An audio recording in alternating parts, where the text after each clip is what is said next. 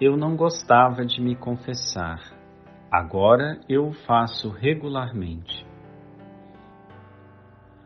Há algum tempo, meu tio Eduardo recomendou que eu lesse os livros com as mensagens de A Verdadeira Vida em Deus.